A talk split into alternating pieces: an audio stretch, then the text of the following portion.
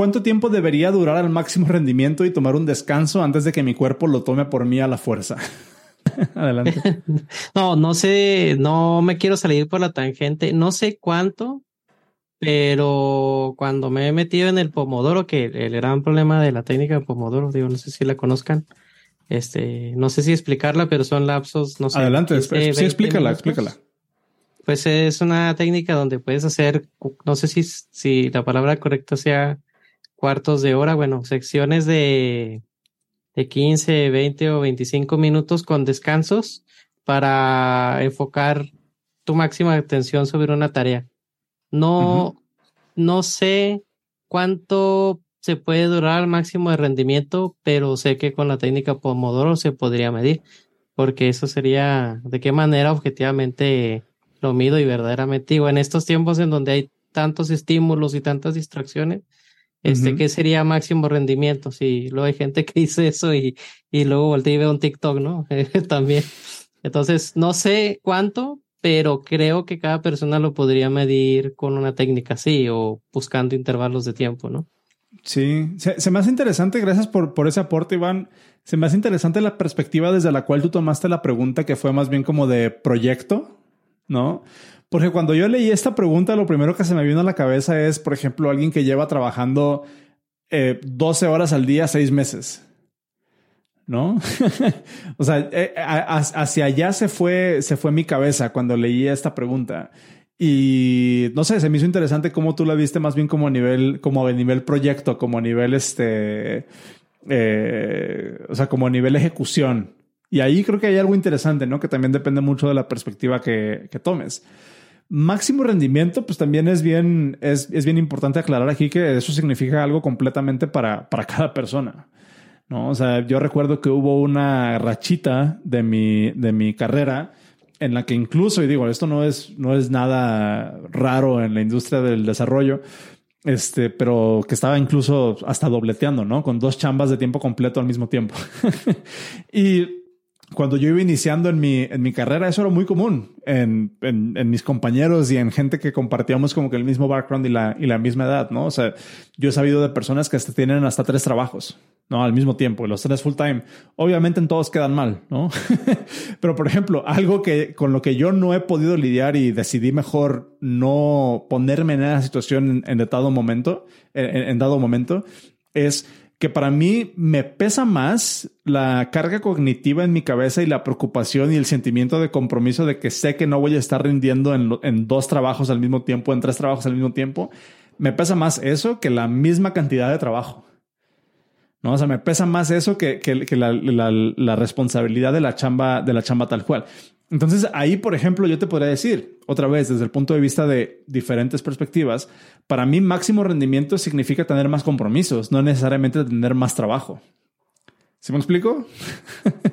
y hay personas, yo tengo amigos y tengo conocidos que cagados de risa, ¿no? O sea, dos, tres chambas y otra vez en todas quedas mal, pero los vatos frescos, ¿eh? O sea, no, se, no se inmutan. Porque a lo mejor su esquema de valores no está ahí y está bien, está perfecto. ¿no? Pero a lo mejor para ellos máximo rendimiento significa una cosa completamente diferente. Y eso también es algo que, creo que vale la pena ahí este, aclarar. Me gustaría, por ejemplo, conocer la perspectiva, este, no sé si alguien quiera, quiera aportar ahí de qué significa máximo trabajo para cada uno de ustedes o máximo rendimiento para cada uno de ustedes. Este, y si tienen experiencias de cómo le han batallado de repente para, poner un poquillo el freno cuando sentían que ya se estaban quemando, porque creo que hay perspectivas interesantes y todo mundo logramos sufrir esto este, de vez en cuando, ¿no? Y lo difícil es que muchas veces cuando ya estás en el problema, o más bien muchas veces lo, difícil es que ya te das cuenta cuando ya tienes el problema. eso, eso es lo que me ha pasado mucho a mí. Eh, Fernando, adelante.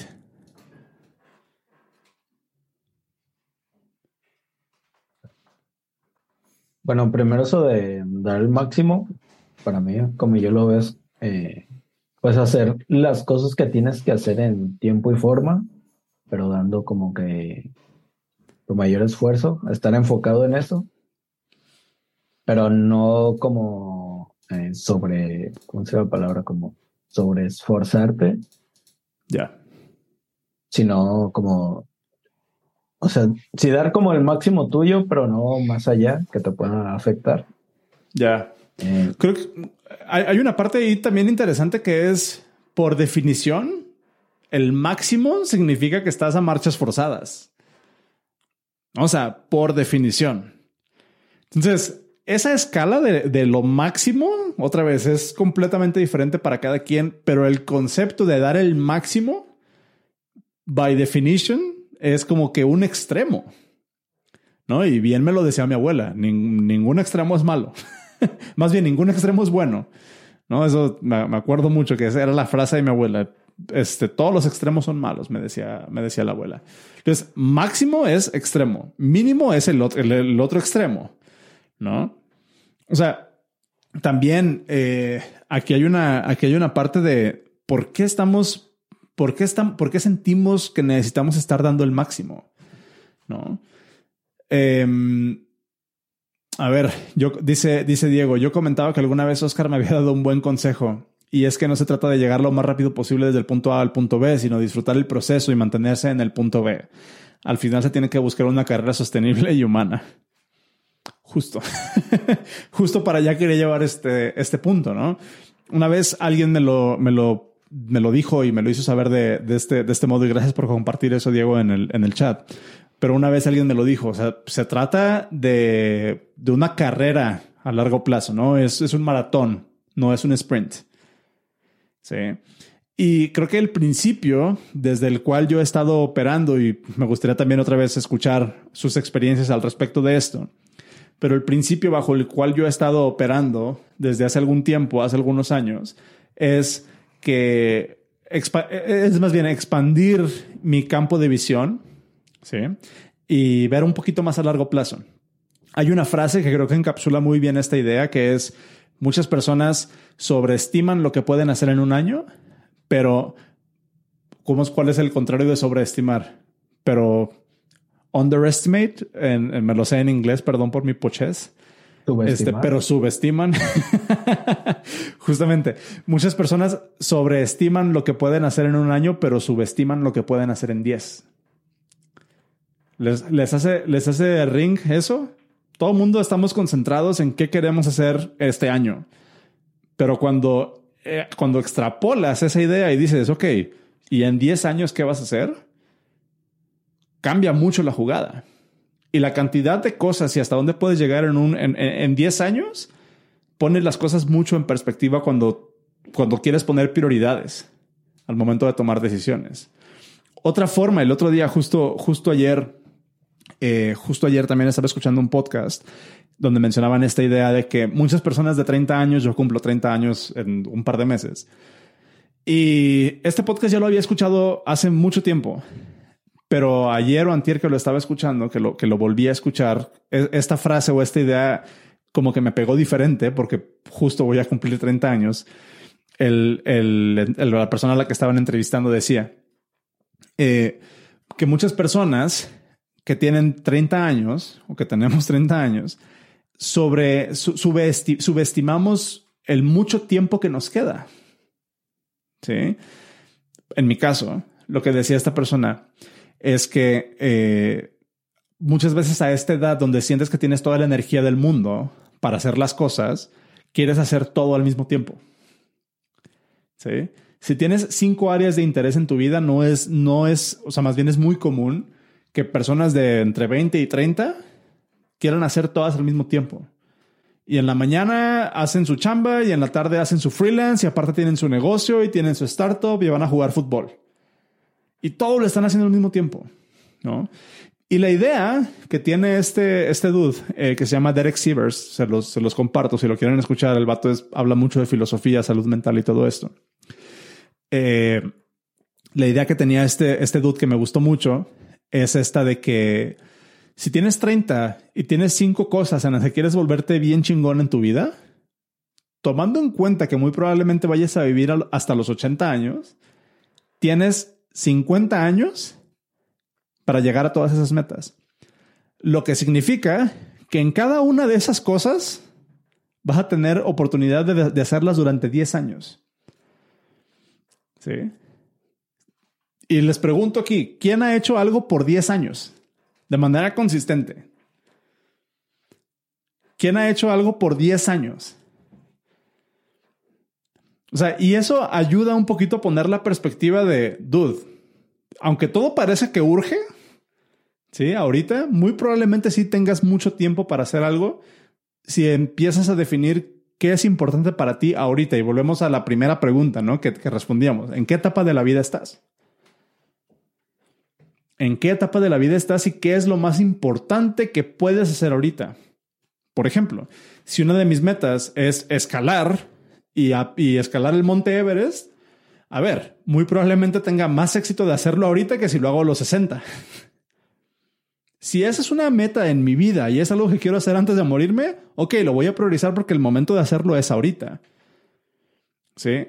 Pero así como yo fui developer 10 años, 11 años, ahorita lo que quiero hacer es ver cuánto duro como manager. y voy en el tercer, cuarto año, cuarto año, ¿no? Y ya siendo un manager, y, les comparto esto para, para, para que me entiendan la perspectiva de esto. A mis, ¿qué van a ser? 36 años. Voy a ser un manager con 12 años de experiencia de desarrollo y 10 años de experiencia como manager a los 36. ¿36? Sí, algo así. 36, 37. Entonces, a los 36, 37 voy a ser alguien con 20 años de experiencia en la industria. ¿Sabes? Y por más que me urja llegar ahí, no lo voy a hacer. Entonces, ahorita a mí lo que me corresponde es hacer mi chamba y aprender y pasar por esa curva de aprendizaje. Porque ya sé que tengo 10 años para llegar a esa meta. Ya sé que tengo 10 años para ser competente. ¿No? Entonces, es, una forma de pensarlo, es una forma de quitarnos esta presión de encima. Este, Fernando, ¿quieres agregar algo más? Veo que tienes la mano levantada. Ah, sí, eh, no recuerdo exactamente el dato, pero era, había leído algo así que decía que como en promedio solo nos podemos enfocar, creo que era alrededor como de tres horas así a full en una actividad y que después de eso como que ya empezaba a ser difícil mantener el enfoque así como que al 100%. Eh, por ejemplo, a mí lo que me funciona así como para estar bien enfocado en algo es como que organizarme.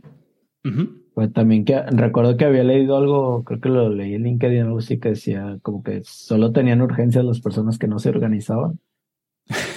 es cuando como que te empieza a caer el tiempo encima y ya tienes que entregar ahí algo, porque era algo como que alguien escribió, compartió un screenshot de que en su trabajo salió de vacaciones y que le están solicitando ir a la oficina porque había algo resolver de urgente. Pues les dijo que no y que lo, decía que lo regañaron por no avisar que iba a salir de la ciudad. Porque justo puso esa frase porque decía que pues no era como culpa de él que se tuviera que resolver eso en ese momento de urgencia porque era como por procesos que se llevaban haciendo mal ahí en su compañía. Y al final, pues, tenían como que resolverlo ya con el tiempo encima. Que... Sí. Sí, a mí una vez alguien, no, me acuerdo en qué, en qué escenario en particular. Ay, perdón. ah, creo que me había, se me había ido el internet, no sé. Creo que fui yo. Ah. Ah, pero ¿qué decías, Fernando? Perdón que, que si te organizas bien, pues siento que ya no tienes como que hacer esfuerzo de más, ¿no? Más que el normal que te llevaría a hacer las actividades. Sí, eh, lo, lo, que yo iba a comentar antes de darle ahorita la palabra a Jorge es que alguna vez alguien me dijo, o sea, si a ti te urge algo, es, es tu problema, no mío. No me lo vengas a pedir que te lo tenga de rápido. ¿No? Entonces, y, tú lo ves mucho así como de, oye, pásame esto porque me urge. Pues a mí qué que te urja, güey. o sea, planea mejor a la próxima. ¿no? O sea, ten, en cuenta tus tiempos mejor a la próxima. O sea, que te urja, a mí me vale madre, ¿no? Ojo, es bien fácil decirlo, ¿no? cuando, cuando te agarran en el momento, dependiendo otra vez de, la cultura, ¿no? Si es en, tu trabajo, si es en tu casa o lo que sea, eh, muy probablemente de todos modos tengas esa reacción de, a ver, pues deja ver cómo te ayudo, ¿no? Eh, pero sí, es algo bien, bien cierto, ¿no? O sea, el que le urgen las cosas es porque no planeó, güey. 100%. Eh, Jorge, adelante, preséntate de dónde vienes, este, en qué chambeas, qué nos quieres contar de ti. Hola, ¿qué tal? ¿Me escuchan? Fuerte y claro. Ok, eh, bueno, me presento, mi nombre es Jorge García, soy de la Ciudad de México. Eh, actualmente, pues digamos, soy desarrollador backend, aunque todavía no trabajo dentro de una empresa. Pero bueno, ese es mi, mi rol actual. Eh, un poco eh, retomando lo que platicaba sobre los, las perspectivas que tenemos a tanto a un año como a diez años. Yo antes en lo que me dedicaba, pues yo creía que me iba a ver ahí hasta el final de mis días, ¿no? Me gustaba mucho lo que hacía. Y en parte por la pandemia, el rubro en el que yo me movía, digamos, se vio bastante afectado. Tuve que cambiar y me encontré con la programación. Me gustó, me encantó y yo había, eh, me había fijado como meta que a los 40 años pues ya tendría que tener una base o, o, un enfoque ya muy específico para de ahí, de ahí para adelante pues sí pasar el resto de mi tiempo. Ok. Y, y bueno, ahora eh, que pasó esta situación y con los nuevos conocimientos que tengo sobre la programación, pues creo que, eh, que la programación sí me está dando eh, realmente una, una visión a futuro. Como comento, sí me veo dentro de 10, 20 años haciendo esto y no lo que deseaba hacer antes, ¿no? Genial. Eh, eh, digo, ya no estoy tan lejos de los 40, pero, pero bueno, pues estoy aprendiendo y, creo que esta área es este, diversa y, hay oportunidad para todos. Y, está bastante interesante y, agradezco estos espacios porque digo, aunque no tenga la experiencia, pues estoy aprendiendo de todos ustedes. Eh, y es que es que así se agarra experiencia, Jorge. Sí. qué, qué, gusto tenerte acá. Mucho, muchas gracias por, por participar y por, y por eh, compartir esa, esa experiencia. Pero, pero justo habla, o sea, lo que quiero resaltar de eso que acabas de decir es esta idea de expandir un poquito más, ¿no? Levantar la cabeza un poquillo, ¿no? Y, o sea, ver esta parte de, otra vez, volviendo a la pregunta, ¿Cuánto tiempo debería de durar al máximo rendimiento y tomar un descanso antes de que mi cuerpo lo tome a mí, por mí a la fuerza? Pues no sé, o sea, ahí incluso ya habla un poquillo de que esta persona que hizo esta pregunta ya tiene conciencia de que a lo mejor esto no es lo más sano del mundo, ¿no? Obviamente, a lo mejor atrás de esta pregunta hay un contexto que no conocemos. A lo mejor hay una urgencia por algo, ¿no? A lo mejor hay una situación familiar, a lo mejor hay una situación de, de, apuro de alguna, de alguna razón. Pero creo que embebida dentro de la misma pregunta está esta idea de que esto no es sostenible. Sí, esto no es sostenible. Entonces, el consejo que yo les podría dar es, eh, y por favor díganme si les resuena esto, o sea, el, consejo que yo podría dar aquí es, no, o sea, la chamba no se va a acabar. Trabajo, trabajo siempre va a haber, ¿sí? Y en esta industria, principalmente en esta industria, no sé si afortunada o desafortunadamente muchas veces la remuneración no es directamente proporcional al impacto que haces en la empresa. ¿Sí? Hay personas, y eso es un consejo también, y es una realidad de la industria, muchas veces vale más cómo te vendes que lo que realmente sabes hacer. Ojo, es una realidad. ¿Sí? el mismo desarrollador con la misma experiencia que otro, si se sabe vender mejor, va a ganar más. Si sabe comunicar su propuesta de valor a la empresa mejor, va a ganar más. ¿Sí? El punto aquí es, el punto aquí que quiero, que quiero comunicar como side, side point es, ¿cómo le podemos hacer? Y esa es una tarea que les voy a dejar a todos. ¿Cómo le podemos hacer para desasociar ¿sí? el esfuerzo físico que hacemos del valor percibido de nuestras acciones. Porque ahí está la clave. ¿Cómo puedo tener más impacto con el mismo nivel de esfuerzo o menos? Y ahí es donde empieza a tener muchas más oportunidades para modular. Y donde puedes eh, tener muchas más oportunidades para no tener que estar trabajando al máximo rendimiento por un tiempo insostenible. Hay que desasociar esas dos cosas. y, eso, ojo, lo, dije abstracto a propósito. Porque cada, para cada quien va a significar cosas diferentes. Les voy a poner un ejemplo bien claro, eh, como para que lo entiendan. y a lo mejor lo edito del podcast, ¿no? Pero se los, les voy a regalar los voy a, les voy a regalar un secreto, ¿sí? Ojo, es la perspectiva a largo plazo lo que les quería compartir. Y esto, esto sí lo voy a editar del podcast porque sí, es como un tema más, más para ustedes, para llevar el punto. sí lo voy a eliminar de, del, del episodio. Pero, pues sí, básicamente es eso lo que les quería compartir. Eh, me gustaría cerrar con alguna reflexión de alguno de ustedes, esta última, esta última pregunta. O sea, ¿qué, ¿qué, se llevan de esto? O sea, ¿qué le podrían recomendar ya como para resumir a esta persona que hizo esta pregunta? O también, 100% válido, si quieren llevar, eh, más bien si quieren aportar algo más o hablar de algo más, adelante. Yo nomás para variar.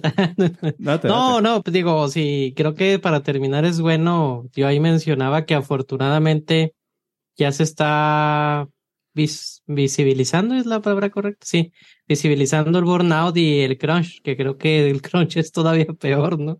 Eh, creo que afortunadamente ya no es algo que se queda callado, creo que afortunadamente el, digo, creo que está incluido ahí no nada más, como decíamos, ¿no? También las malas prácticas de las empresas, ahí por ahí hasta ya se ha categorizado el bullying, pero de dentro de las empresas, eh, ya. no, que lo bueno es que ya hay como que se quiere hablar más del tema, ¿no? Y la gente, digo, no sé si el amigo que hizo la pregunta era un grito de ayuda, pero este, afortunadamente se está visibilizando, ¿no? Digo, porque no me parece sano, ¿no? El, ya leyéndola de corrido, no se me hace sano lo, el contexto, ¿no? De, de lo que se, de lo que se pregunta.